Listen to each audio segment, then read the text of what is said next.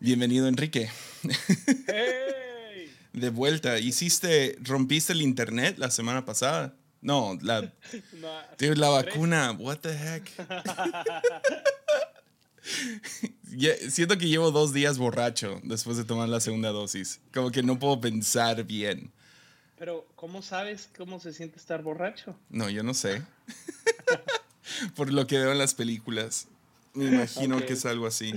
Nos deja comienzo con este anuncio. A todos los que escuchan lunes, vamos a tomar un pequeño break las próximas dos semanas. Entonces, más le vale a Enrique hacer este episodio bueno. La neta, estoy bien emocionado por lo que vamos a hablar. Sí, ¿Tú- yo también. tú no? también. Sí, la, la verdad es que sí. hasta, hasta me puse a ver reviews de... de- Sí, yo también empecé a como, uh, ¿en qué dirección podríamos ir? Y empecé a ver diferentes. No, no había estudiado para ningún lunes y en este medio, medio estudié. Como una hora más o menos nomás. sí, sí. Pero, ah, pero sí, no más para que todos supieran. Ah, este, vamos a regresar en noviembre, básicamente, con lunes. Ujú. Creo que hay un... Creo que solo hay dos lunes más después de esto. No vas a estar... Pero vas a regresar el lunes primero de noviembre. O sea, después de Halloween. Ya. Yes. Vas a hablar de Halloween. ¿Regresas? Y hablamos de Ujú. Halloween. Sí, porque voy a ir a pedir dulces por primera vez en mi vida. Dude, es lo En mi mejor. vida.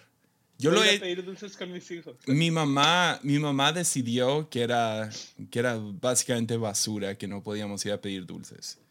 Y, ah, y me acuerdo, tenía, tenía, no sé, unos 10 años y es que al principio, mientras estábamos en México, pertenecíamos a una iglesia, éramos como que la familia misionera que iba a tal iglesia. Y esa iglesia sí, eran totalmente anti-Halloween, anti- anti-música secular y así medio religiosones, ¿no? Y ya que plantamos la de nosotros, mi mamá como que, no, hacer eso no, no, no era un buen lugar para niños, no era un buen lugar para, para mis hijos. Entonces, ahora que tenemos nuestra propia iglesia, ah, yo- yo- vayan a pedir dulces. Entonces salimos y, nadie nos dio dulces. Fue un total fracaso.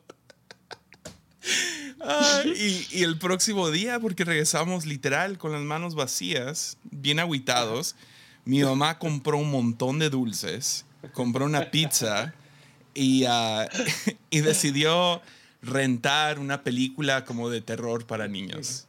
Sí, ¿no? sí. Como, como E.T. o algo así, como que, uy, poquito miedo, Jumanji, no sé. Y, me acuerdo- y desde ahí se hizo como que tradición. Entonces nunca salíamos a pedir dulces porque nunca nos daban. Ah, pero, pero siempre el 31, de ahí en adelante, ah, era costumbre ver algún tipo de, de película de terror. Me acuerdo como a los 13, 14, mi mamá rentando Los Otros. No sé si alguna vez viste Los Otros Sí. con Nicole Kidman. Y esa fue como que la primera película de terror real que vi y, y me encantó.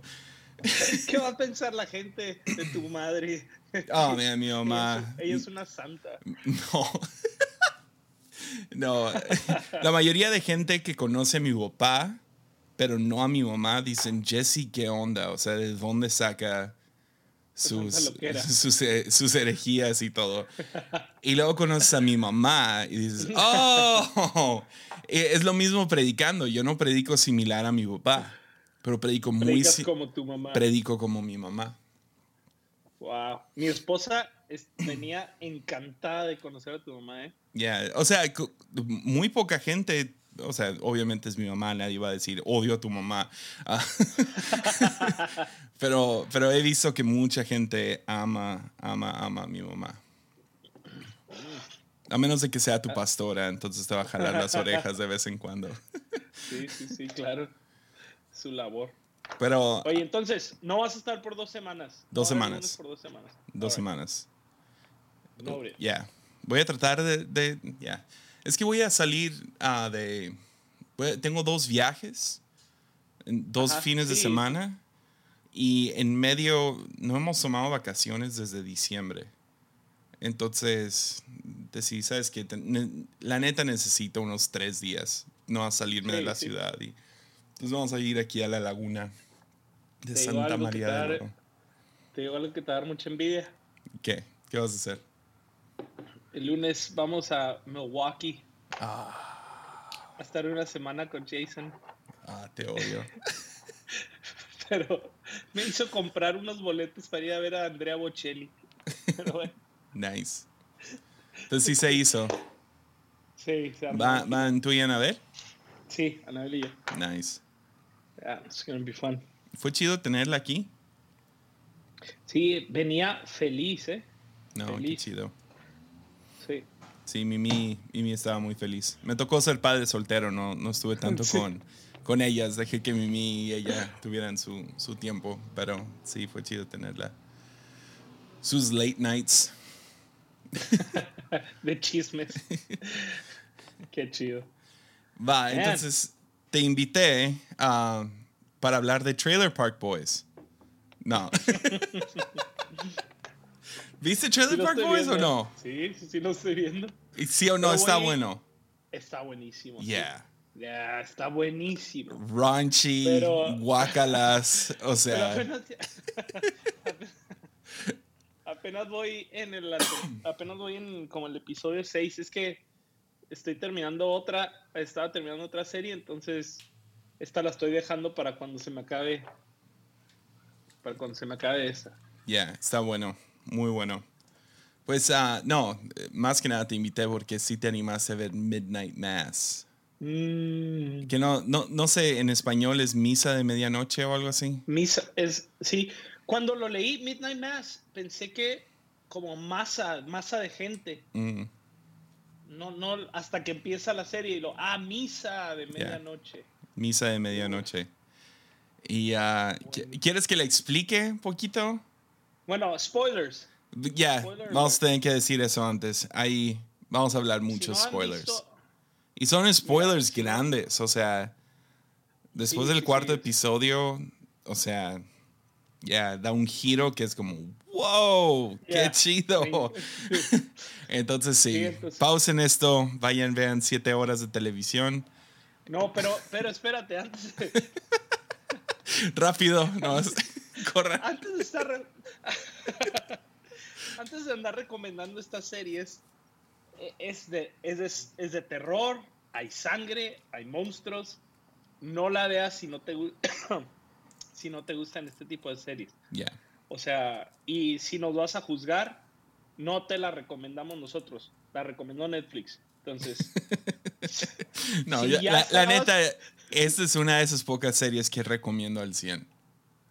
Nunca te había visto recomendando así en Instagram unas, bueno, no, a lo mejor sí, pero no. Sí, no recomiendo de vez en cuando. Pero Pero usualmente nada ya, así, nada así. Ya, una película de terror, no. Ahora, no es terror, terror. No es Suspiria. No es. Es como. ¿Cómo lo dijeron? Alguien, alguien describió Conjuro como popcorn. popcorn horror. Porn, Horror, iba a ah, decir. Popcorn porn. no, horror. Y ah, este, es, este es así, es como de, ah, pues estás comiendo tus palomitas, no te vas a asustar, no te va a perturbar de más. O sea, obviamente si hay alguien que no ha visto nada de terror o nomás el simple hecho de que, ahora sí es violento, es bastante violento. Y se vuelve más y más violento hasta llegar al último episodio. Entonces, ya, Diciendo es... eh, ya. Los que están predestinados para verla, véanla y luego ya oigan este episodio. Hablando de Twitter, de volada, antes estoy dando chance a que gente se vaya, vea la serie ah, y regrese. ayer, ah, ayer tuiteé, porque tuve un momento inseguro de esos que andas en Instagram y todo el mundo anda viviendo sus vidas bien fregonas. Ajá. Y yo puse todos y luego puse el emoji de, de los lentes como cubo. Sí. Puse tres, ¿no? Y luego puse yo y luego el emoji de payaso. Y puse a veces a uno le posee el síndrome de, de impostor. A lo cual alguien me contestó, no es para, ya, estuvo buenísimo. Alguien me contestó, pues échale ganas, tus logros son muy importantes, princesa. es, una, es una muchacha. y, ni, y no me sigue. Entonces, una, no sé si es como sarcasmo. Ánimo, princesa. o si leyó el nombre Yesaya y piensa que soy una mujer. oh, Es el sentimental. Entonces yo nomás puse un GIF de un vato con barba vestido de princesa. Entonces. Oh, man. Pero me hizo el día. Pero bueno, ok, Midnight Mass. Spoilers a todo lo que da. Sí. Y si no, si no lo quieres ver, de todos modos, creo que este episodio va a ser bueno. Midnight Mass, ¿lo, ¿lo explico? ¿Tú lo explicas? Sí, dale tú, Va. Entonces, Midnight Mass comienza en una isla. Bueno, es una, es un, es una, una comunidad pequeña viviendo en una isla. La mayoría son pescadores. Y, y, pues tienen sus cositas ahí adentro, ¿no? Tienen un sheriff y tienen un padre porque pues todos básicamente son cristianos o católicos y uh, cristianos gringos, ¿no? Y tienen su iglesita en el centro, esta ciudad en un punto, era un como que un boom, está súper bien, pero ahora viven 127 personas, hay como tres jóvenes, la mayoría están grandes ya, la mayoría están mal, la iglesia está vacía los, los domingos y uh, es como que una una, un pueblo que fue básicamente destruido por ah, un, un, derrame de diésel en el agua y hizo que ya no hubiera pescados. Entonces, mucha gente se mudó y se fue o ya se han muerto. Y es una, es una comunidad pequeña. En eso, pues sigues a varios, varios personajes. El principal siendo un joven, que se me fue su nombre, pero un muchacho joven, guapo de película, ¿no? Y él pues creció en la isla, luego se fue de ahí para perseguir dinero, ganó un montón de dinero, ah, se hizo alcohólico persiguiendo este dinero y ah, chocó borracho matando a una muchacha con la cual él sueña cada noche de manera terrorífica, ¿no? La, la, ve muerta con vidrios en la cara ah, todas las noches, entonces vive bastante traumado y él regresa a la isla después de cuatro años de cárcel regresa a la isla. Sus papás son personajes principales, su hermano menor también es como que un joven tratando de vivir su vida en, en, en, una, en una, isla así. Ah, hay como tres chicos de su edad, una de ellas está en silla de ruedas, ella fue, quedó en silla de ruedas porque le disparó el borracho de la ciudad, quien también es otro personaje. Ah, hay un sheriff musulmán que es nuevo, y él llegó porque él fue básicamente ah, por racismo. Me encantó su historia. Ya, por racismo ah, tuvo que salir de Nueva York y ah, se fue a vivir para allá con su hijo para tratar de mantenerse aislado del resto del mundo. hay otra muchacha que es básicamente como que la novia, la, la se llama Riley es el personaje. Riley. Principal, y Erin es la novia. Y Erin es como que la novia, ¿no? Nunca son realmente novios, pero como que tienen pasado. Él regresa a la isla, ella también se había ido, pero se embarazó. Entonces ella acaba de llegar y, ah, y, y, luego hay un padre que es ya anciano, que pues toda la comunidad se juntó dinero para mandarlo a Israel, porque ya se va a morir, entonces tiene como 80 años. Él se va a Israel y de la nada pues se enferma, es lo que nos dice la serie, y llega un nuevo padre que es joven, muy carismático, ah, muy, muy aparentemente muy bueno, listo para servir a la comunidad, ah, con mucha pasión, y luego empiezan a suceder milagros. Sí. Yeah. Me encantó el primer milagro. No, no supe qué traté pues dinos cuál fue, dinos cuál fue. Pues em, está la serie, eh, hay varias cosas que me gustaron. empieza, me encantaron las emociones que te transmitía de cada personaje, ¿no? Desde el principio sentías lo que sentía el, el, supuesto personaje. Pero luego llega este momento, traté de no deducir nada, nada más verla. Y luego cuando aparece el milagro, que es una chica que está en silla de ruedas, por un accidente de un borracho que había disparado y le en la, en la columna vertebral. Y de la nada, el padrecito este le dice, se queda tieso en la, en la, en la misa esta y le dice, ven, ven por la comunión, ¿no? Y la obliga a caminar y todos, toda la gente empieza así, ¡ah! empieza a aventarle, ¿qué te pasa? Qué insensible. Y de, de repente se levanta la, la chica. Ah, ok. Entonces ahí está todo como que lo bueno. Lo malo que está pasando al mismo tiempo es, hay una como que pequeña isla pegada, ¿no? Y en esa isla pequeña se hizo como que una infestación de, de gatos. Y así como que inicia el primer episodio. Y los gatos son devorados por algún tipo de criatura. Y gente empieza a decir, ah, vi el padre, el que se había ido, el viejito, lo vi cerca del mar. Ah, lo vi aquí, lo vi allá, ah, lo vi caminando. Siempre de noche y todos juran que lo vieron. Ah, y luego pega una gran tormenta. Y la escena de la tormenta a mí me encantó. O sea, nomás te crea esa sensación de huracán, ¿no? Y pega esa tormenta y luego de la nada ah, llegan a la playa todos los gatos que están en la islita a un lado, ah, como que se los lleva al mar y luego los deja en la playa de la isla principal.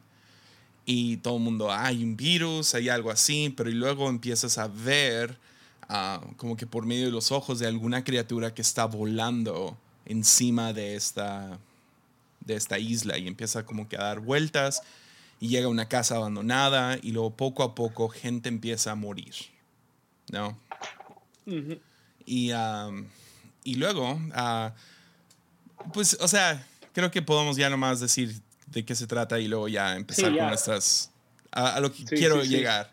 A lo que ah, queremos. Resulta que el padre nuevo realmente no es el nuevo, es el viejo. Y mientras él estaba en, en, la, en Israel, se pierde en el desierto ah, y termina en una cueva en medio de una tormenta de arena, donde se topa con un disque ángel. Y cuando se topa con este ángel es un, es un ser muy feo, con grandes alas, y se lo empieza a comer, ¿no? Este ángel. Y luego te das cuenta, ah, no es un ángel, es un vampiro. Entonces, terminan volteando toda la historia a que, ah, un, ese es un, es un relato de vampiros, ¿no? Como Drácula. Pues el vampiro termina convirtiendo al padre en vampiro, lo cual lo rejuvenece. Pero ahora este hombre, ah, pues vive, o sea, muriendo por sangre. Necesita sangre. Que me encanta que mezclaron Drácula con la Santa Cena. Oh. la sangre. Yeah. Entonces, se, um, entonces te vas dando cuenta que este padre ha estado echando en, en el vaso de Santa Cena, en, en, el vino, ha estado agregándole sangre de vampiro, lo cual rejuvenece ciertas células, porque también hay una científica en la isla y ella empieza a hablar de, no sé, algunas alguna enfermedad, entonces le dan como que un lado. Es muy genio todo, se me hizo muy genio. Es difícil entrar a todos los detalles de una serie de siete horas. pero resulta que todos estos milagros están llegando, gente está empezando a ver mejor sin sus lentes, hay literal una viejita que empieza a rejuvenecerse, hay eh, los papás de, Riley, ah, su, su espalda se arregla y gente nomás empieza a rejuvenecerse pero es porque han estado tomando cada vez que van a la iglesia y pues los milagros atraen gente a la iglesia, ¿no? Entonces cada vez que, que, van a la iglesia toman la comunión, toman la Eucaristía y pues los está rejuveneciendo, pero al mismo tiempo los está enfermando con ser un vampiro. Haciendo, los está haciendo los vampiros poco a poco. En vampiros. Y ah, decide finalmente el padre voy a convertir a todos en ángeles. Él está confundido. Él piensa que este vampiro realmente es un ángel enviado de Dios y mezcla lo de los vampiros junto con su religión. y poco a poco todo se empieza a tornar más y más violento ah, y llegas al día de juicio cuando van a convertir a todos y deciden nomás soltar, empiezan a matar a, gente, pero ellos empiezan a resucitar como vampiros. Y es cuando se vuelve muy violento porque mueren de maneras sádicas, feas. Imagínate toda la sangre posible entre 127 personas. Y eso causa que la destrucción de la, de la ciudad, porque empiezan a, no pueden salir a la luz y ya ese último capítulo empieza, se empiezan a quemar todas sus casas para sacar a gente y se dan cuenta, nomás nos va a quedar una sola casa y lo llaman el arca, donde algunos escogidos van a poder escaparse de la luz del sol y, uh, y quedarse ahí adentro, pero todos los demás no, ustedes quedan fuera porque ustedes ni iban a la iglesia, etcétera, etcétera. Y si hubieran estado tomando de la Santa Cena, entonces ustedes hubieran resucitado junto con nosotros pues a los que se enteran terminan quemando, el musulmán, básicamente este, el sheriff, termina quemando la casa junto con la novia ah, y, y todos se mueren. Sí. sale el sol. Sale el sol. Quema a todos menos unos chicos que no habían sido convertidos. Ahora. Brillante. Ahora, es una buenísima serie a mí me gusta cuando películas de terror no nomás son como que historias de fantasía, sino el verdadero terror es algo real. La razón que Babadook es mi película de terror favorita, porque habla acerca del terror de el luto. En este caso, ah, hay mucho, mucho apuntando hacia el abuso de, de la iglesia la muerte de una ciudad, de una sociedad y la muerte de la iglesia misma. Sí. ¿Sí, ¿Sí, agarraste todo eso? El mensaje, sí, el mensaje está brutal. Brutal. Creo que una, una de las cosas que más me. O sea, eso que dices, ¿no? Cómo mezclaban lo de la sangre del vampiro con la Eucaristía. Porque. Lo, o sea, imagínate, porque lo peor es que es, es en inglés se dice so close to home. Está tan cerca de, uno. O sea, cuando nosotros tomamos la Santa Cena, estamos diciendo que estamos tomando la sangre de un ser inmortal. O sea, digo, yo sé que es jugo de uva en la mayoría de las iglesias y no es algo, pero en, la idea es, exactamente esa imagen. Ya. A, mí uno de los aspectos que me llamó mucho la atención es como el padre tenía buenas intenciones. Ah, siento que el, escritor, que es el mismo, el director es el escritor, se me hizo tan interesante darle esa empatía al padre. Porque él piensa que está haciendo lo correcto, él piensa que es el fin del tiempo, ah, él piensa que ya llegó la hora del juicio, que van a hacer a gente inmortal, eternos todo este tiempo, él no entiende que son vampiros. En ningún momento se menciona que son vampiros. Siempre se menciona como un ángel. Pero tú lo entiendes si nunca hubiera existido. Ya, como, si, si, no existiera ese folclore, ¿no? De vampiros.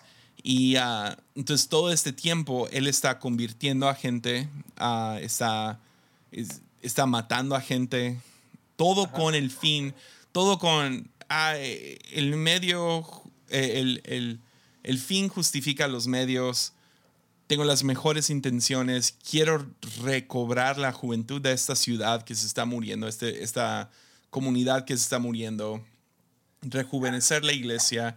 Y, le termina pasando, empieza a ver como que pues la iglesia al principio hay tres personas, al final o sea, está llenísima la iglesia cada vez que él predica. Hay milagros y hay diferentes cosas, todo justificando. Y, se me hizo difícil no conectar eso junto con lo que estamos viendo en tiempo real con el podcast Rise and Fall of Mars Hill. Uf. Que, y, que si no lo has escuchado, también escucha. Y también, pues tú y yo creciendo en la iglesia, viendo que muchas de esas cosas, sí, pegan, pegan close to home, pegan, es como, wow. Y ah, he visto eso, o sea, he visto en nuestra propia iglesia donde líderes con las mejores intenciones terminan lastimando a mucha gente. Entonces quería hablar Ah. más de eso, como el abuso, Claro. abuso de... A mí creo que una de las cosas que más, eh, precisamente, tanto del, tanto del padre como del... Es que hay como que hay tres. El padre y la, y la ayudante de, de la misa, ¿no? La, no, no sé cómo se le llama en la iglesia católica. A esta mujer, siempre hay mujeres que están ayudando. Ujú. Entonces, que, que están tan aferrados a, a- a encontrarle la interpretación. Y, me, y te, te lo escribí. Una de las cosas que más me gustó de la serie fue que citaban bien la Biblia. Yep. Muchas películas hacen paráfrasis o le combinan con quién sabe qué. Esta citaba versículo tras versículo tras versículo de, de esta gente aferrada a que lo que estaba pasando, acomodarla a cómo ellos habían interpretado, a cómo ellos podían controlarlo. Y, Sí, y y- es, Y están e- eso sí. claramente equivocados, que es lo más loco. Están tomando versículos de la Biblia para justificar asesinato, para, para justificar su hambre de, de vampiro que tienen, de chup- literal chuparle la sangre a la gente. Y quieren llevar todo esto al, al mainland, ¿no? Quieren llevar esto a, a Estados Unidos, a la ciudad, ¿no? Que- Entonces, glor- qué bueno en la serie, lo chido es que destruyen todos sus planes, los que son buenos. Ah, pero el plan es, en la mañana nos vamos a subir a barcos y vamos a ir a la ciudad a convertir a todos los demás. a evangelizar. a evangelizar. Uf. Sí. Entonces tienes como que un montón de conceptos que es como, uh, fue como, ya, es, es close to home. Mala interpretación de la Biblia para justificar sus deseos, su hambre por poder y por, no sé, su hambre de vampiro, ¿no? Ah, de, de chuparle la vida a otros. Ah, luego tienes toda la gente que nomás va con la corriente y dice, no, pues sí, yo no sé nada de esto, entonces sí, está bien. Ah, ha de ser eso. Ah, lo ves como con el, el, el alcalde de la, de la ciudad y algunos pues que recibieron un milagro y es como, pues para no perder el milagro que tengo, yo no voy a Vamos a decir seguir. nada y vamos nomás a seguir con la corriente y, Ujú. y ah, eso fue... ¿Cu- cu- ¿Cuántas historias te han tocado de escuchar de gente que solapa malas, malas acciones de líderes por, por, ay, no, es que hay, que hay que cuidar la obra, ay, es que el fruto, mira lo que está Ujú. Dios haciendo, y solapan un montón de cochinadas Yeah. eh, por, por, por este afán de, de no perder lo que, lo que gané, Ujú. lo que yo gané. Pues es Ah. interesante porque funciona a diferentes niveles, ¿no? O sea, eso es obviamente ficción, es una serie, es- hay vampiros y todo eso. Pero de- si nos vamos a un caso extremo, podríamos hablar de, hay una secta, no es tan famosa como los, no sé, Jonestown o algo así, pero hay una, hay una secta que puedes ir y googlearlo, ah, que se llama, ah, ¿cómo se llama? Ant Hill Kids, The Ant Hill Kids. Mm. Y era una secta eh, muy pequeña, más o menos 40 en su, en su máximo apogeo, y la mayoría eran familia. Y era ¿Cómo- ¿Cómo básicamente se llama? Ant Ant Hill Hill? Kids. Y la historia es, es muy perturbadora, porque fue relativamente exitosa. Ah. Ujú. Ah, fue de, de un hombre muy carismático, muy estudiado en la Biblia.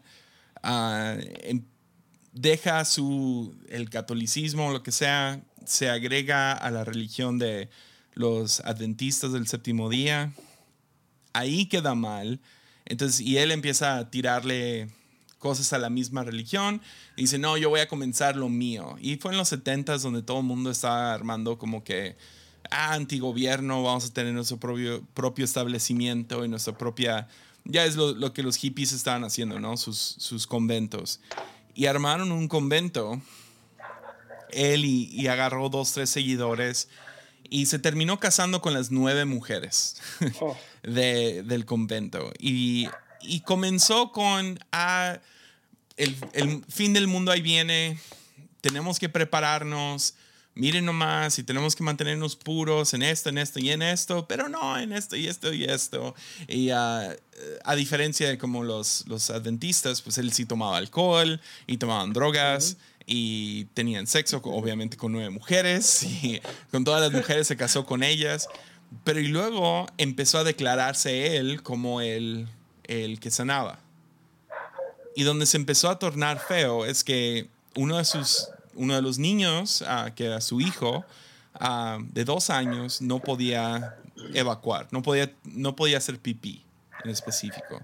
Entonces él, siendo el que sanaba, va y pone sus manos sobre el niño, no se sana y dice, uh, Dios me reveló que tomara el bisturí y que, que lo abriera.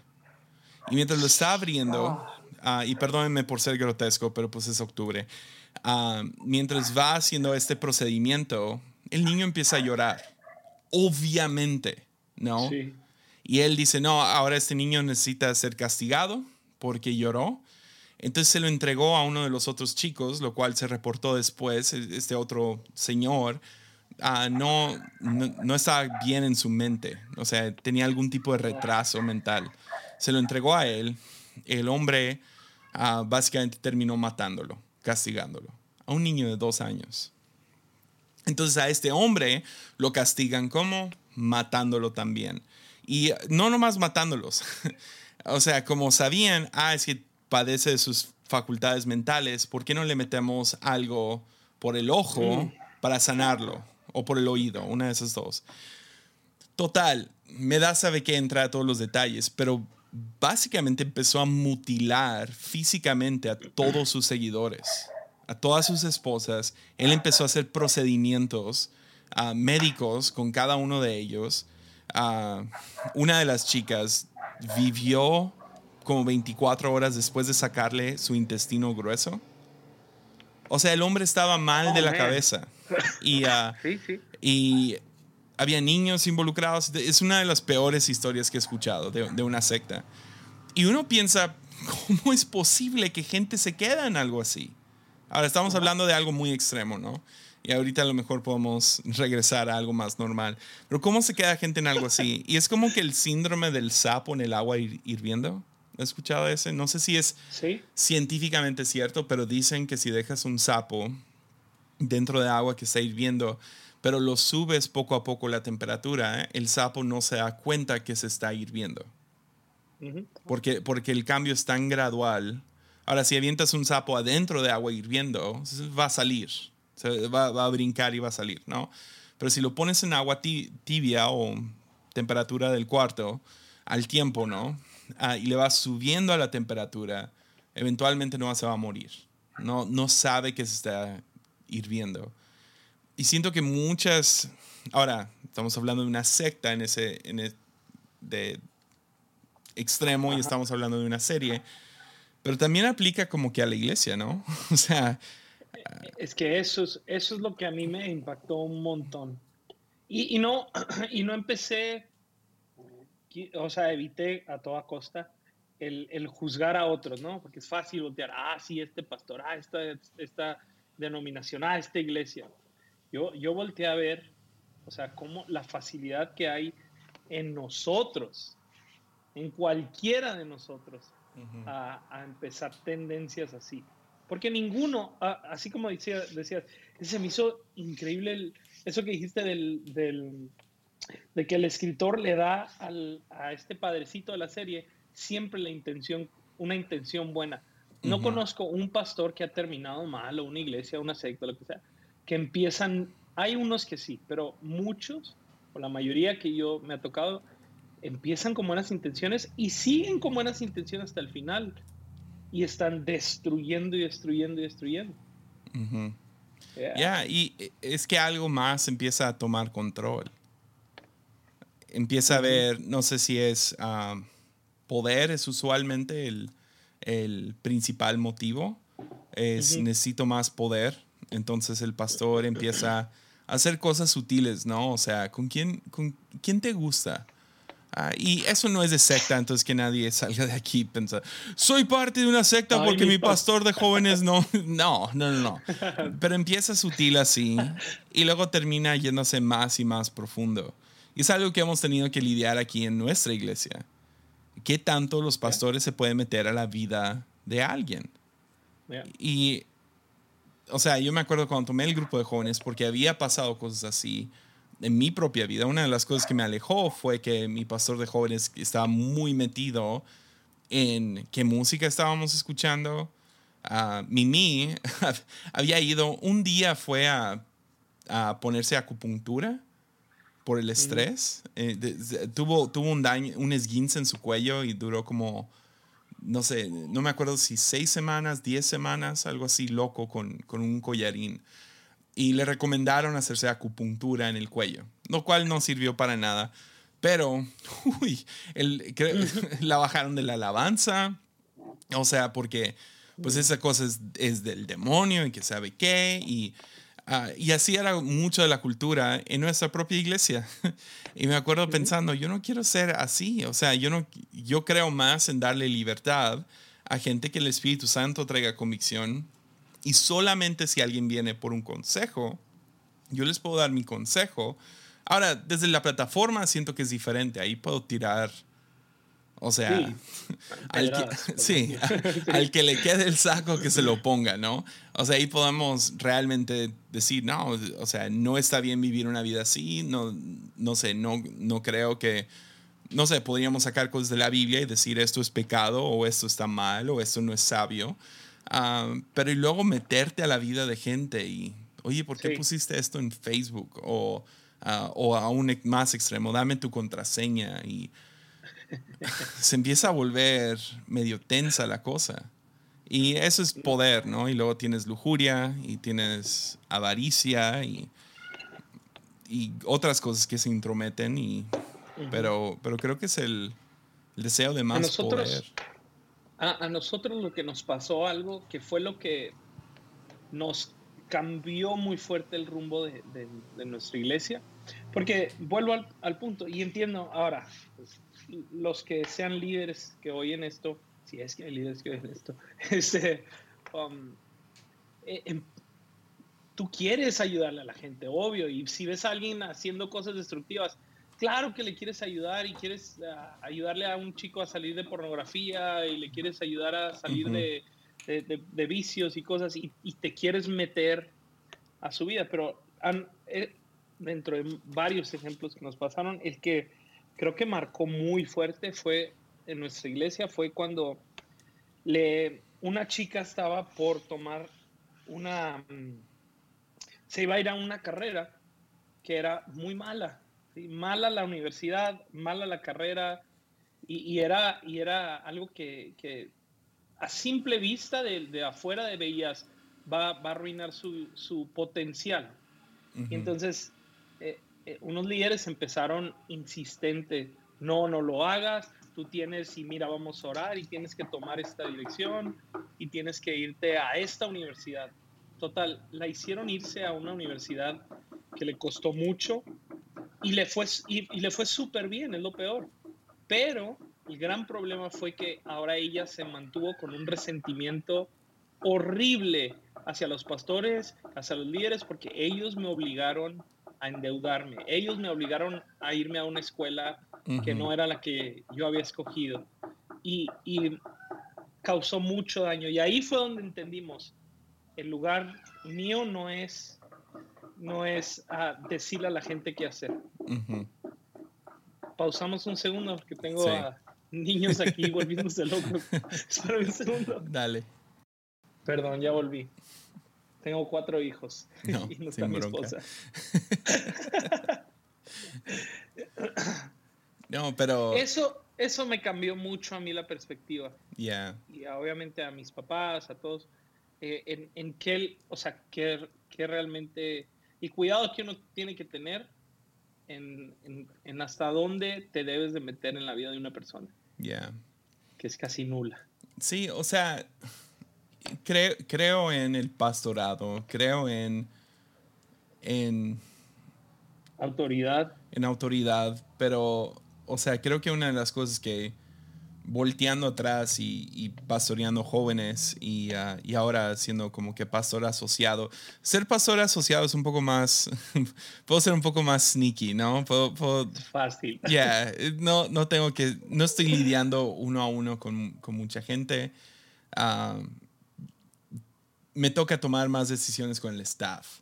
Y ah, el staff se porta bien, entonces no, no hay tanta, de vez en cuando se salen, pero pero sí, ah, ahí es más, pues esa es la póliza, estas son las reglas y, y si rompes estas reglas, es gente, o sea, cualquier empresa tendría reglas así, ¿no? ya, como no puedes emborracharte en la iglesia y, y hacer pipí en, en medio del auditorio que nos pasó en este año, uh, ya te vamos a despedir. Ah, pero uh, ya a lo mejor debería contar esa historia mejor. pero estaba borracho haciéndose pipí en el auditorio. Exacto, sí, múltiples veces. Y fue hasta que pusimos cámaras que se, que se vio. pero pero ah, ahí es un poco más fácil, pero. Qué buena ¿Alguien, moto. alguien tiene que arreglar su moto. Uh, pero, pero me acuerdo pastoreando jóvenes, yo creo que los errores más grandes que tuve fue cuando me, me entrometía demasiado en la vida de gente. Y, y la justificación era ver los frutos. Y, o sea, aunque es, ya, es, es, loco. Volteo atrás y veo dos, tres ocasiones cuando fue como, ¿por qué me metí tanto? ¿Por qué, ¿por qué me importó tanto? No sé, esta persona queriendo noviar con tal persona o escogiendo tal trabajo. ¿Por, por qué tuve que ponerme tan demandante? Uh, y, y, realmente no es, no es muy sano. Y, y veo muchos líderes jóvenes, pues todos creo que pasamos por cierta etapa autoritarista pensando yo voy a arreglar el mundo. Uh, Digo algo. Ya. Nosotros, yo tenía las contraseñas de un montón de los chavos. no, o sea, una de las cosas que teníamos, e, esto no fue obligatorio, pero yo tenía, ¿te acuerdas de Triple X Church? ¿Usaron ese, ese software alguna vez? Sí, Sí, sí, sí, cómo no, claro. Entonces, Triple X Church, uh, sí, era, era algo que, que, ponías en tu computadora que después, después alguien apuntó y dijo, es muy fácil de apagar.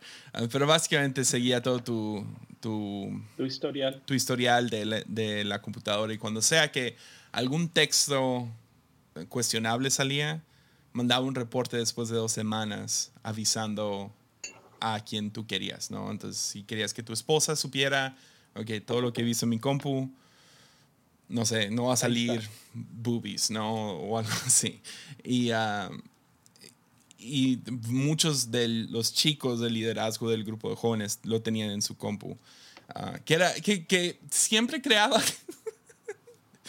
es lunes, entonces lo voy a contar. Uh, voy a quemar a una persona. pero siempre creaba conversaciones horribles, pero en una ocasión llegó el papá de uno y dijo, hey, uh, yo sé que tienes tal software en la computadora de mi hijo. Nada más quiero avisarte que no fue él. y me acuerdo pensando, no, sé qué decir. Y, uh, Un chamaco líder de jóvenes. Ya. Y, oh, y después llegó, llegó el reporte y pues ya, yeah, uh, no más leí los links. Eran muchos más de los que habían llegado en el pasado. Uf, tuvo una tarde de fiesta del Señor. Yeah. Qué horrible situación. Ah. Pobrecito. pero, pero ahora, e, eso es un punto fuerte, ¿no? Que hay que tener mucho cuidado. Hasta dónde y hasta qué. Pero a, a mí lo que más me intrigó, volviendo a la serie, fue la capacidad de la gente de, de cómo somos, que eso es lo que lo vi muy cerca a mí. De, de negar todo y justificarlo con la vida. O no justificarlo, voy a usar otra palabra. Encontrarle el sentido en la Biblia. Encontrarle el decir, ah, está pasando esto. Ah, es que en, en, Apocalipsis dice esto y por eso va a pasar esto y por eso pasó esto. Eh, no, no es que yo estoy mal, es que mira, es lo que dice la Biblia. niega a tu padre a tu madre, sí, alguien deshonrando a su, o sea, abusando, deshonrando a sus padres, lo que sea. Pero el, el, formar nuestra, e, el, obligar no es, o sea, es un autoengaño satánico en el que caes. y, y, la, la, pregunta es, ¿cómo no caes en eso? O sea, porque yo puedo justificar todo lo que creo en la Biblia, machín, y pelearme con todo el mundo. ¿sí? Y, y, tengo gente, por ejemplo, en, mi iglesia que, que, cree completamente diferente a mí. y, y, mi tendencia es a ir y aplastarlos y hacerlos convertirse a mi forma de interpretación de la Biblia. Porque yo creo que es la correcta. y, es lo que hablamos la vez pasada con QAnon, ¿no? O sea, gente eh, evangélicos tomando una teoría de conspiración que encontraron en un sitio espantoso y aplicándole versículos. Porque puedes hacer que la Biblia diga lo que tú quieras. Ah, porque está... Ya, e, e, es el peligro de... Bueno, antes de que yo dé mi punto. Ah, me hicieron esta pregunta. Y, y, no quiero que contestes acá, pastor cristiano. Ah. Quiero que lo pienses un segundo, ¿ok? Me la hicieron y me la hicieron así como te la estoy haciendo a ti. Y me quedé como, wow, qué buena pregunta. a la cual no tengo una respuesta completa todavía. Es lo que estoy ahorita peleando. Enrique Bremer. Para que gente saque esto de contexto. Total. que nomás saquen este audio y que lo publiquen en algún lado. Enrique Bremer. ¿Tú crees en la Biblia? Sí. Pero sí, sí te entiendo por qué dices todo el... ¿Por qué tienes pensando esa pregunta tanto? Y hace que gente volteó y dijo, ¿cómo vas a tener dudas en responder eso? Mm. Ah. hay, hay, hay muchas formas de tomar la Biblia. Lo que me... te voy a decir dos posturas o no, dos, dos cosas que he estado estudiando, investigando y aprendiendo en los últimos meses, yo creo. Y es lo que me asustó esta serie. Todos pueden dar una explicación. O sea, yo puedo ser evolucionista y creer la Biblia, 100%. Yo puedo ser eh, eh, tierra joven y tierra plana y justificarlo todo. Comunismo, capitalismo. Yo puedo hacer comunismo, capitalismo, yo puedo abuso, puedo, libertinaje. Em, a todo le puedo encontrar, le, puedes encontrar una respuesta. Mi pregunta de regreso sería, ¿qué significa creer en la Biblia? Mm. O sea, eh, porque crees en la Biblia, crees, crees en la Biblia, bueno, crees, tiene demasiados, demasiadas capas esa pregunta. Ah, obviamente la, nuestra respuesta, sí, como dices, mi respuesta cristiana es sí. Pero luego, o sea, ¿qué, qué significa creer en la Biblia y luego qué implica creer en la Biblia? Ahí es donde está un poco difícil eh, responderlo así nada más. Y, y, no quiero que me malentiendan y decir, ay, ya son herejes, no tienen la Biblia. Eso es la fácil es lo que amigos que ya no me consideran amigo, este, y yo creo que a ti te ha pasado. Que ya nos, ya nos dejaron de seguir en, tu, en Instagram. Ya, no me siguen, ya no todo, porque yo no creo en la Biblia. Y, y, es, es, es, muy, es muy complicado voltear y decir nada más sí, porque cada quien va a tener una interpretación a esa pregunta. O sea, alguien me puede decir, ¿crees en la Biblia? Entonces, tienes que creer en seis días de creación y humanidad joven y, y, y, básicamente... ¿Y si lees pura Reina Valera antigua, tú crees en unicornios? Ah, yo no lo sé, ni los quise buscar porque me metías en problemas. Ah, ¿Cómo me divertí con eso? Pero entonces, yo lo, o sea, yo voy más allá. ¿Qué, ¿A qué implica lo que estás pensando en esa pregunta? Que si, si tu pregunta es, ¿crees en la Biblia como como un texto que te dice todos los detalles de, todo Entonces, significa que tienes que pensar que todos los científicos ahorita están en un complot para engañarnos. no, no hay otra salida. O sea, no hay, no hay otra solución a esto. Ahora, si, si crees en la Biblia en un sentido que habla del alma humana, no de la historia humana, entonces te amplía un poco más, pero que si estás equivocado. Porque Dios pudo haber hecho toda la creación en, en cinco segundos sin ningún problema y confundir a todos. Entonces, y, yo lo que he querido hacer, digo, y, esto me ha pasado mucho en estos meses, es, es estar es estar abierto, o sea, a, estar abierto a creerle a la Biblia, estar abierto a que si la Biblia dice fueron seis días, bien pudieron haber sido seis días. Eh, en, la práctica no lo creo, en la, en la práctica no, no, no creo que Dios funcione así, no lo veo así, pero el día que llegue al cielo, eh, Dios me va a decir, cállate la boca, no sabes nada. Eh, entonces, con, eso calmo adentro de mí esa, esa, esa pregunta. Ahora, esos son temas más fáciles. Yo sé que para algunos no, pero son los más fáciles. Pero ¿qué cuando algunas frases de Jesús?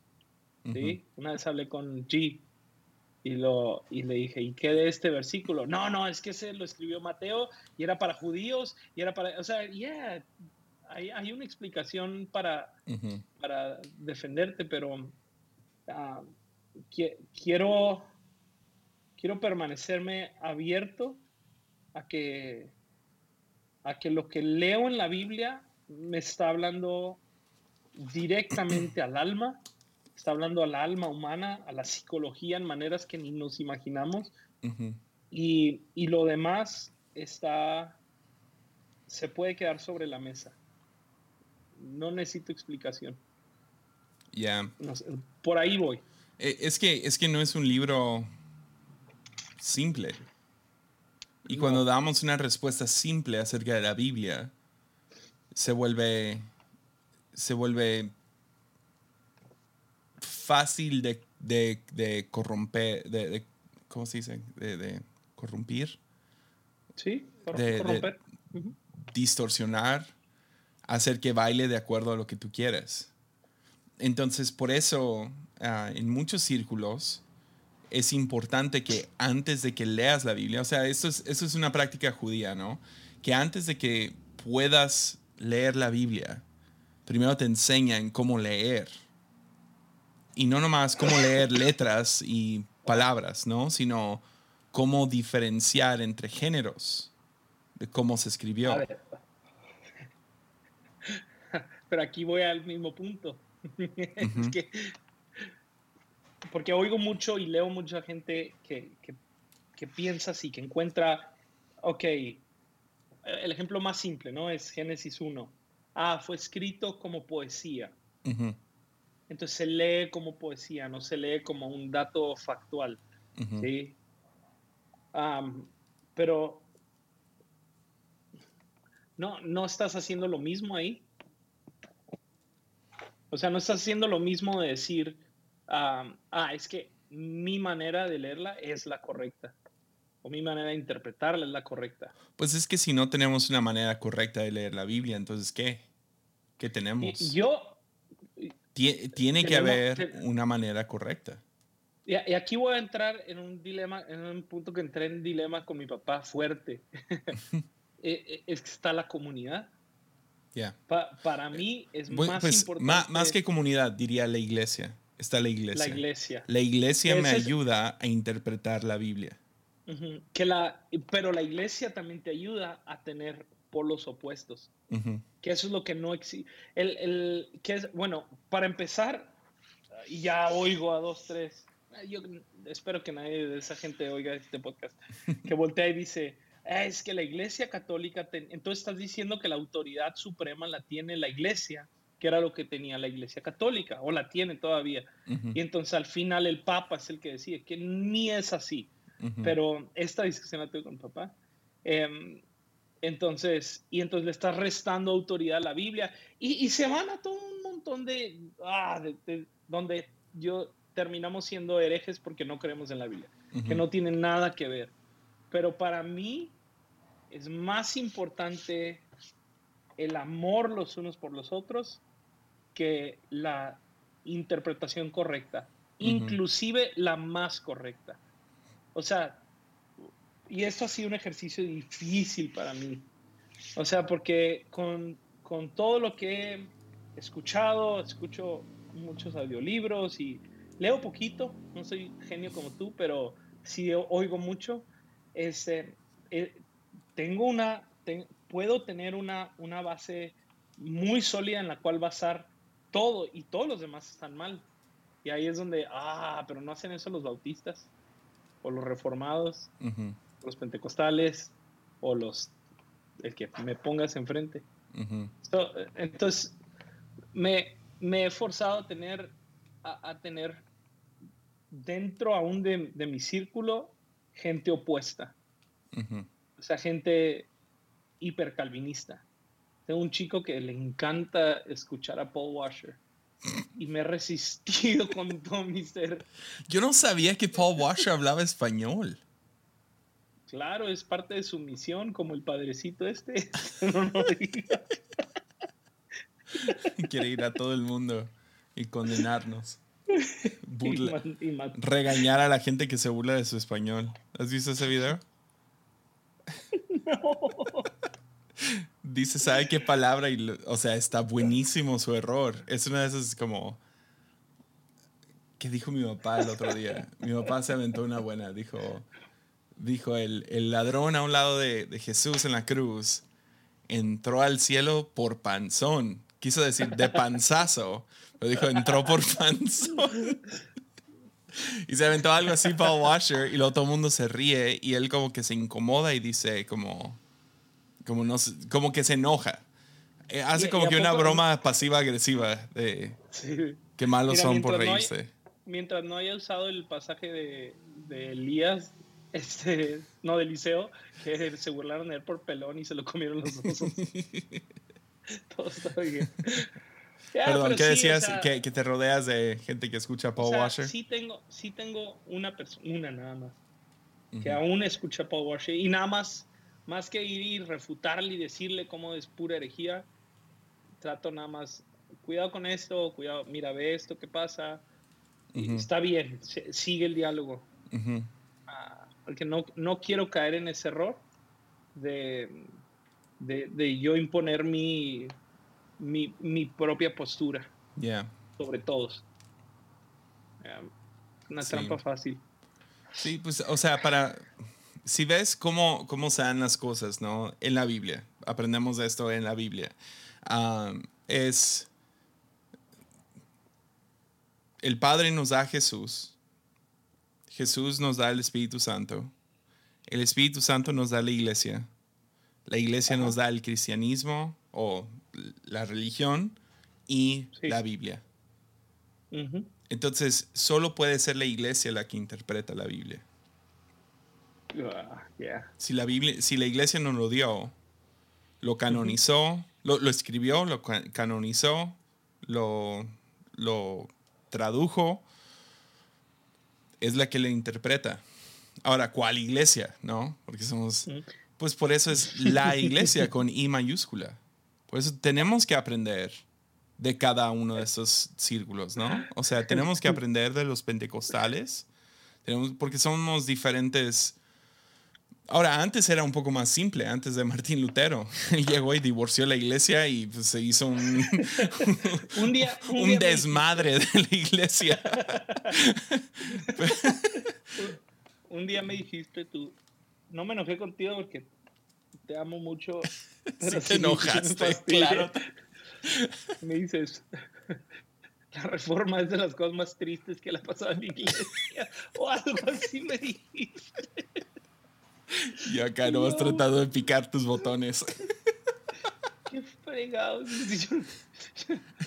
No, yo, yo, yo creo que Martín Lutero fue uno de los profetas más importantes que hemos tenido como, como iglesia. Pero al mismo tiempo, sí, no siento que fue al... No, creo que si se hubiera esperado un poquito más o lo hubiera hecho con otro espíritu, a lo mejor. Ahora, la iglesia ya había pasado por un divorcio, este y oeste, ¿no? la iglesia ortodoxa, ah, la iglesia del oeste. Y entonces Martín Lutero llegó y pues como que le dio como que, fue como que el Bitcoin de la Biblia, ¿no? Es como que descentralizado, ah, todo mundo interprete lo que quiera, aquí está en su idioma ah, y de ahí pues se armaron tanto denominaciones como extensiones. Ah, y eso, ahora tenemos que encontrar pues, cuál es el fruto de la denominación a la cual pertenezco. Y si soy sin, sin denominación, ok, que, que, la mayoría de iglesias lo son. 52% de las iglesias locales son sin denominación. Piensen eso por un segundo. No hay ninguna autoridad sobre su iglesia, no hay ningún patrón están como que, ah, pues le damos. Chido, porque creemos que el Espíritu Santo es el que está sobre todo esto, es Jesús el que está edificando la iglesia, pero al mismo tiempo, pues no vaya a ser que te conviertas en el nuevo Ant Hill Kids, ¿no? En el nuevo Jonestown, que usan la Biblia para terminar lastimando a su gente. Y en el caso de, este, de esta serie, o sea, está muy bueno como el el pastor, el, padre básicamente se vuelve un rebelde. Empieza a decir al final, o sea, al, principio empieza como que me gustó mucho cómo, cómo eran sus predicaciones. O sea, fue como, todavía no, si fuera en una iglesia real sería como, what?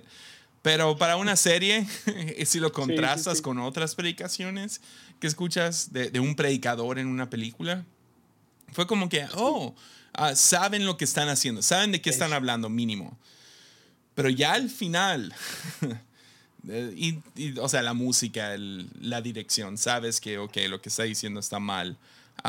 pero sí se empieza a tornar lejos y empieza a decir, han escuchado esto, pero ahora nosotros vamos a ser soldados y vamos a tomar esto por violencia y vamos a hacer esto y lo otro y, y es hora de, ha llegado un nuevo tiempo y, ok, ya, si un líder empieza a hablar así, ya, a lo mejor levanta dos, tres banderas rojas.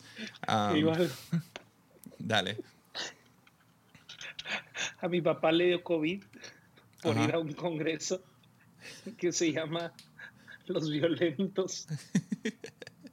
Basado en... En la serie. no, no no, basado en el versículo, ¿no? Más mal. Que, está mal traducido. Más mal traducido de toda la vida. No, y más mal interpretado. Los, los violentos lo arrebatan. está traducido pésimamente mal en español. y sobre todo en la Reina Valera. Pero si no me creen, investiguenlo. Pero, y ese es su lema. Mm. Ah, porque somos soldados, lo vamos a tomar y vamos a, destrozar a todo lo demás. Sé quién es, quiero tenerlo aquí en lunes, ya lo invité. quiero estar. ya lo invité, literal, ya lo invité. Lo voy a... Prometo portarme bien, prometo portarme bien. ¿Quieres estar? Sí, me encantaría. Es que quiero tener otra. Eh, eh, yo y él no concordamos con algunas cosas teológicas. y le dije, mira, en vez de hacerlo por mensaje, hay que hacerlo, hay que platicar por teléfono. Y el otro día le dije, oye, ¿y si lo hacemos grabado? y platicamos. Porque, no, él sugirió primero hay que hacer un live y, uh, en Instagram. Y medio debatimos, discutimos. Ok, cool. Y luego le dije, ¿qué tal? Lo hacemos grabado porque live siento que nadie los ve. Sí, ya no. Te viene un live de un amigo esta semana. Ah, sí, estuve en un live. Solo vi los primeros cinco minutos y solo habló él. Le mando un beso. Obed, también lo quiero tener aquí. Sí. Es un amor ese vato. Te quiero mucho, Bet. Yo también.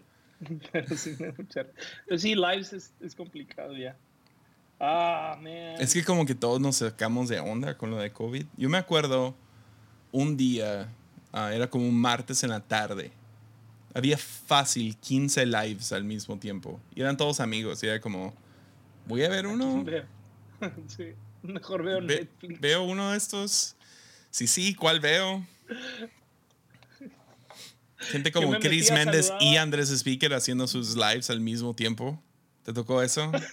Era como, ¿cuál voy a ver? Me metía, me ponía una manita y luego me salía. Ya. Aquí ando. Bien hecho. Gloria a Dios por lo que dices, hermano. Y lo te sales al otro. Ay, ay, ay. Pues ando viendo series, dejé de leer. Dejaste de leer un tiempo. Sí, ando, ando un poco burnt out en cuestión de, de leer y, y, estudiar. Entonces me va a caer bien estos 10 días. Pero, ¿vi Squid Games? ¿Has visto Squid Games? Sí, ya, ya, sí, ya ¿Lo terminaste? Sí, claro. ¿Qué pensaste? Buenísima también. ¿Te ¿eh? gustó? Me encantó. Sí, la verdad es que me gustó bastante.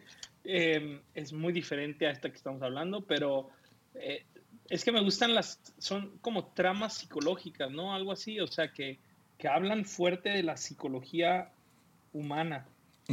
Ah, ¿cuál vi? Acabo de ver una, ah, un rato te la mando. Vi una también que me encantó. Squid Game está, está muy buena. Mis hijos quieren verla, pero les dije que no. Ya, eh, no. ¿Sabes por qué lo vi? Me enojé un montón. O sea, de esas veces que te enojas con tu propio ministerio. Uh, el domingo pasado recojo a mi hijo de, de, La Fuente Niños. Y sí, si hay alguien de La Fuente Niños escuchando esto, más les vale cambiar estas ondas. Uh, llega al carro mi hijo y me dice, ah, hoy aprendimos de Squid Games. Tiene siete años. Y yo, ¿cómo que aprendieron de Squid Game? Y luego me dice, sí, nos enseñaron acerca de Squid Game. Y yo, ¿cómo? Yo no le creía. ¿Cómo? cómo no, lo, o sea, de todos modos, what, what, the heck? O sea, sí, ¿por qué, por ¿por qué sabes de esto? Yeah, ¿Cómo sabes acerca de Squid Game? Y empezamos, eh, resulta, no sé, no, ni quise ir a, a no sé, a, a, matar a alguien, uh, pero parece ser que lo que hicieron fue, dieron una referencia en una clase. De todos modos está súper mal. Le dije, ok, necesito ver eso, una para mantenerme relevante en la cultura. Para ser un jovenazo. para ser un jovenazo. Para entenderle a los TikToks de hoy. pero, pero no, yo sí lo disfruté. Siempre me ha gustado mucho el cine de, de, Corea del Sur.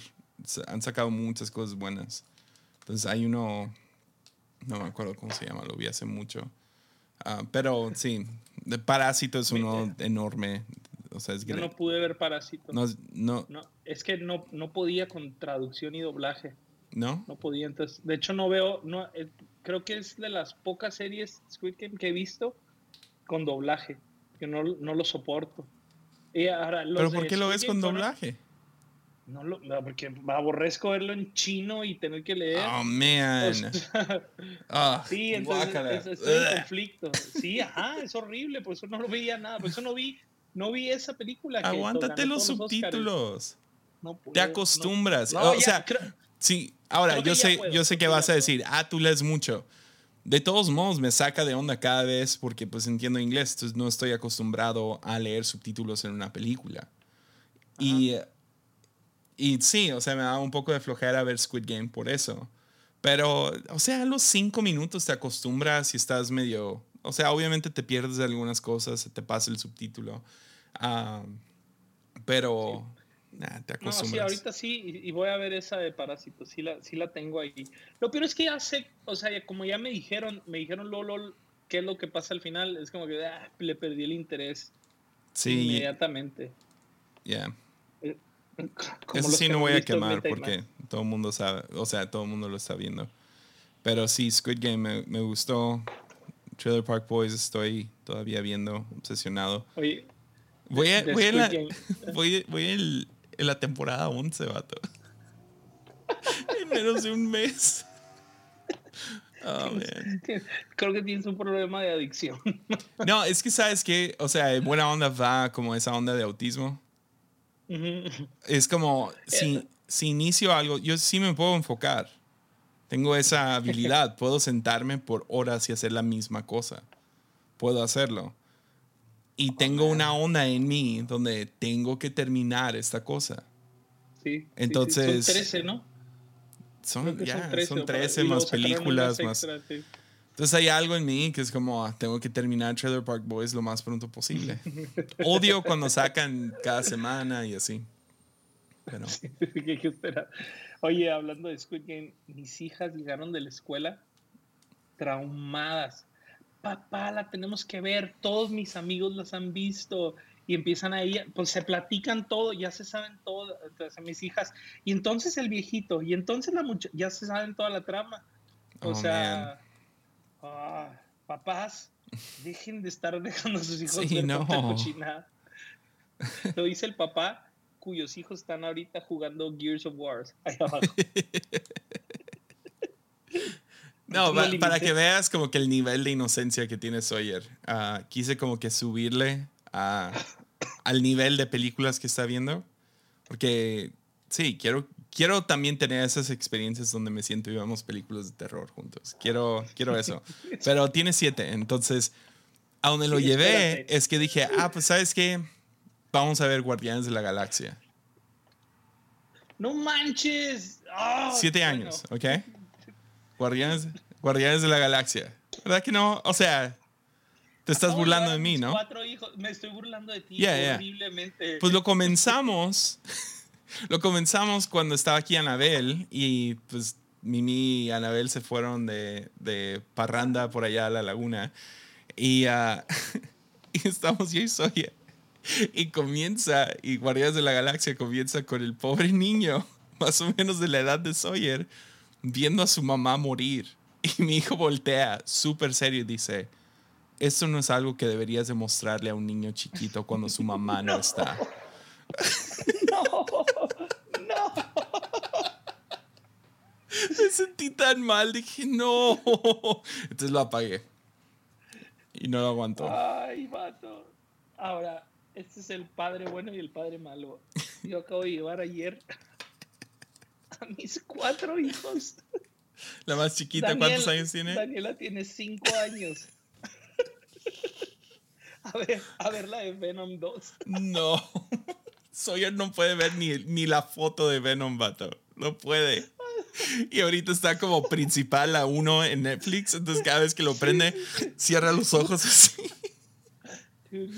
No, ya. Y ya, y ya que le dije a Sawyer, no, la de, la, de, la de Squid Game es muy violenta.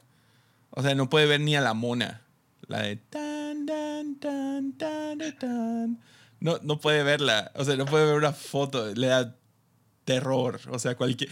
Ve, ve un triángulo y un cuadrado y no, no puedo. Lo contrario. de- oye, Yeah. mis hijos tienen toda la mañana jugando a Venom y a Carnage. Tienen toda la mañana. Y lo, papá, ¿y por qué se comían las cabezas? Ah, es que el cerebro, es que los simbiontes necesitan una, un ingrediente que sale en los sesos. Y lo, ah, ok, sale Daniela corriendo. Sí, soy un mal Oh, padre. man. Ya lo sé. Pero tú también. Así que so- somos dos extremos. Yeah. Yo- Pero no vieron Squid Game. Yeah. Mi orgullo. Qué bueno. Podría, veo por qué es atractivo para niños. El, el marketing es, es de muchos Es- colores y juegos de niños. O sea, sí, sí. neta se pasó de lanza Netflix con el marketing. Yo no creo que haya sido necesariamente marketing. Yo le echo la culpa a los papás. No, O es el marketing. O sea, le llamó la atención a Sawyer. Sí, en La cuanto foto sale, ¿verdad? principal son escaleras de colores y todo se ve de niños. Sí, Entonces yo entiendo, ah, pones una muñeca y todos los colores son muy vívidos. Chido, está bien que la serie sea así, pero el marketing no debería de usar todos los aspectos de niños. Porque no tan- es... tan- no es para niños. No. Oye, una cosa que le respeto mucho al- a este señor, al que hizo la de Mass, es que no hay una escena sexual. No, o sea, no. donde ahora todas, todas. Todas. en- Aún Squid Game, la escena sexual fue como Aún- totalmente aún- innecesaria. Nada que ver. Nada que ver. Ahora, yo no tengo problema. Si tiene que ver, chido. Pero no tuvo nada que ver. Si hay porno que tiene algo intelectual, eh. venga. No, en buena onda. O sea, para mí, violencia y sexo tiene que ser. Y, y a, un, a un lenguaje, ¿no? O sea, si va de acuerdo a, como Trailer Park Boys, no me molesta para nada cuántas veces dicen El lenguaje, sí. el, lengua- el lenguaje. Ajá. No me molesta porque yo sé qué es lo que aprendí a ver, Ajá. ¿verdad? Sí, sí, Ahora sí. con, con Midnight Mass no me molestó la violencia, pero cuando vi Gone Girl, ¿has visto Gone Girl? No, no lo he visto. Hay no una- la quiso ver mi esposa. Es- No la quiso ver. Es una película muy, muy ah, thriller, ¿no? O sea, se pierde, se pierde la esposa y están, tratan- están como que culpando al esposo de haberla matado. Ujú. Y de la nada, o sea, después de una hora 45 minutos, hay una escena de un asesinato, pero es violentísimo, o sea, nivel Kill Bill. Y me acuerdo ofendiéndome como, ¿what? O sea, fue como que fue nivel Kill Bill. Ahora, yo amo Kill Bill. Sí, ya sé. Pero sí, pero sabes para qué es. Exacto. Si, si tiene que ver con el, con el trama, ok, chido. Yo, yo puedo respetar sexo, de- de- que haya gente desnuda, no hay ningún problema, siempre y cuando tenga que ver con, el, con lo que estamos viendo. Pero cuando meten algo así como en Squid Game de la nada, oh my God. ¿Y qué con la de, ¿cómo se llama? Once, a time- Once Upon a Time in Hollywood. Ah, yo sé, yo sé Todo, exacto. todo así. No, si no hubiera habido violencia, es Quentin Tarantino. Si no hubiera habido, me hubiera ofendido. Ahora era de David Fincher el que hizo Gone Girl, pero y la historia Sí, no prestaba no- no para eso. Se me hizo Ah, sí. barato. Sí, sí, Y sí, es lo que me molesta. Nada más para. Ya, cuando hay sexo barato, es como, ah, boobies, para que haya boobies. Why? No era necesario.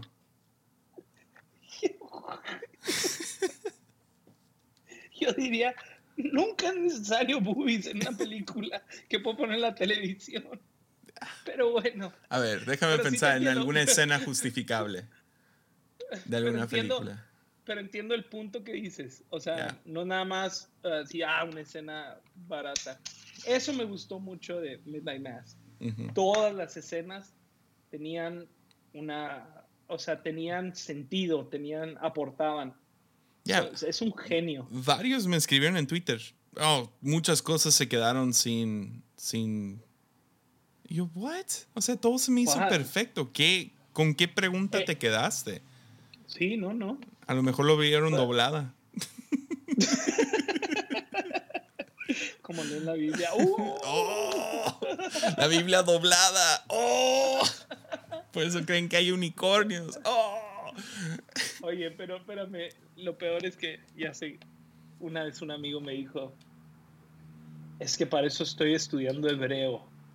los que estudian hebreo que yo conozco son los peores intérpretes de la Biblia que conozco en la vida. Oh, man. Ni saben Sí. que hay diferentes tipos de hebreo. Están aprendiendo un hebreo moderno. Ah, Bueno, no, bueno- no bueno resolvimos nada, para nada, con lo de la Biblia, pero seguimos en nuestra búsqueda. sí. Mira, esta es mi respuesta, con esto me traje paz. Cuando lleguemos al cielo, que yo sé que el cielo no es el destino final, sí, gracias a M.T. Wright, pero cuando estemos delante de Dios, todos nos vamos a dar cuenta que todos estábamos mal. Yeah. Le dije a un amigo, le- le- este fue mi argumento final, con un amigo común que nos introdujo al café. Fue la última conversación que tuve. Le dije, mira, cuando estén MacArthur y, y T.D. Jakes Y en Rob el Bell. cielo, dije T.D. Jakes, Rob Bell no sé. No, cuando, cuando, cuando MacArthur llegue de panzazo al cielo y esté T.D. Jakes esperándolo, ahí, ahí resolvemos conflictos. Y llegue TD Jakes por panzón.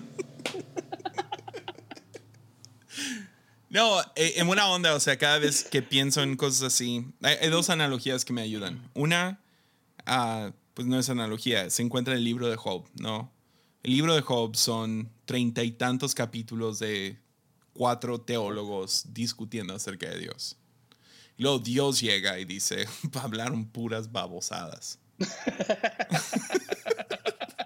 no saben nada ustedes, hablaron puras tonterías. Y siento que, que Ah. mucho de lo que hacemos es, y es, es un poco de lo, de lo humillante de la mejor manera para cualquier, para cualquier pastor, para nosotros que tenemos opiniones acerca de la Biblia. Saber que ah, al final del día nos puede tocar como Job. No, tú no, sabes nada, güey. No, o sea, nos va a tocar, nos Yeah, va a nos va a tocar. tocar.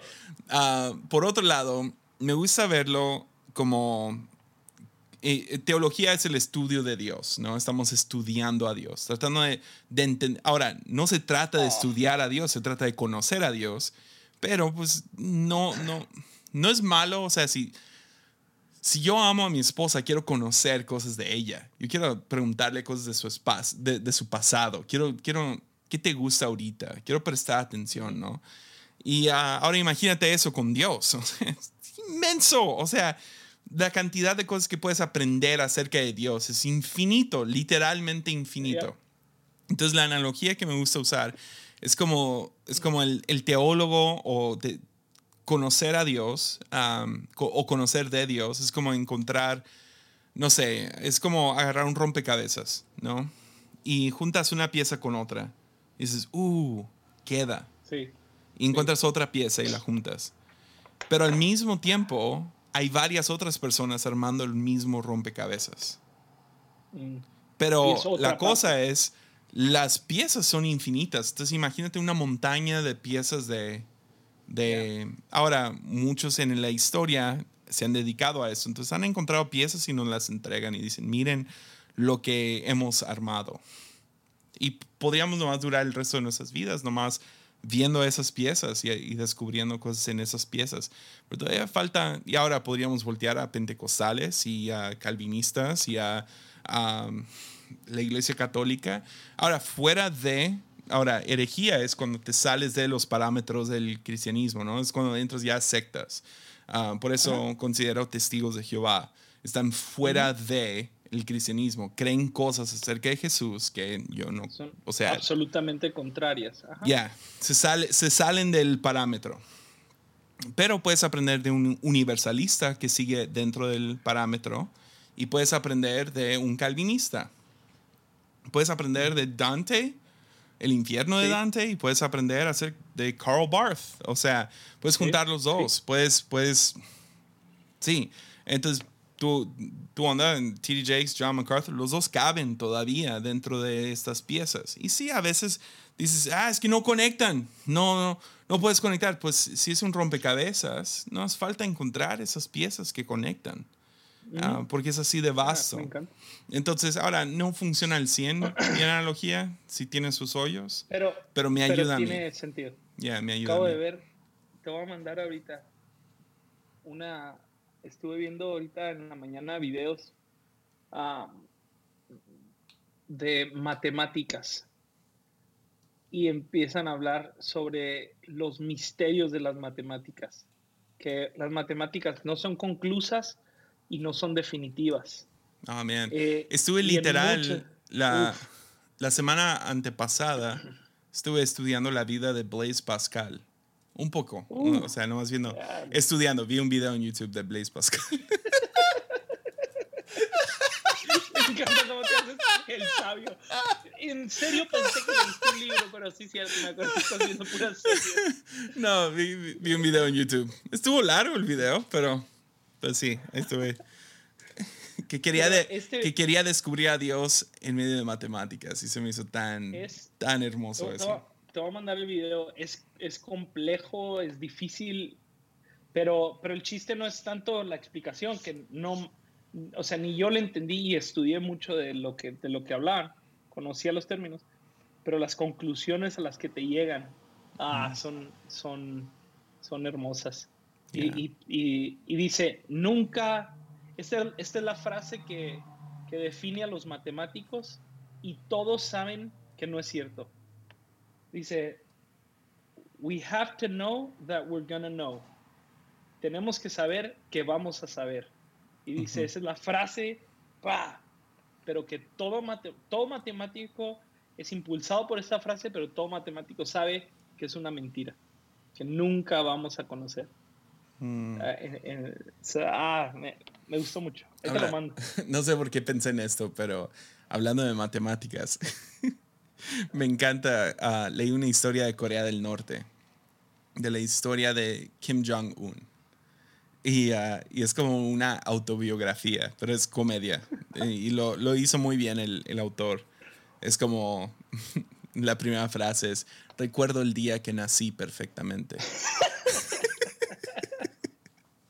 Entonces, Kim Jong-un, cuando está en la escuela aprendiendo matemáticas, uh, pues le empieza a enseñar a la maestra, pues porque es así de inteligente, ¿no? Este dictador.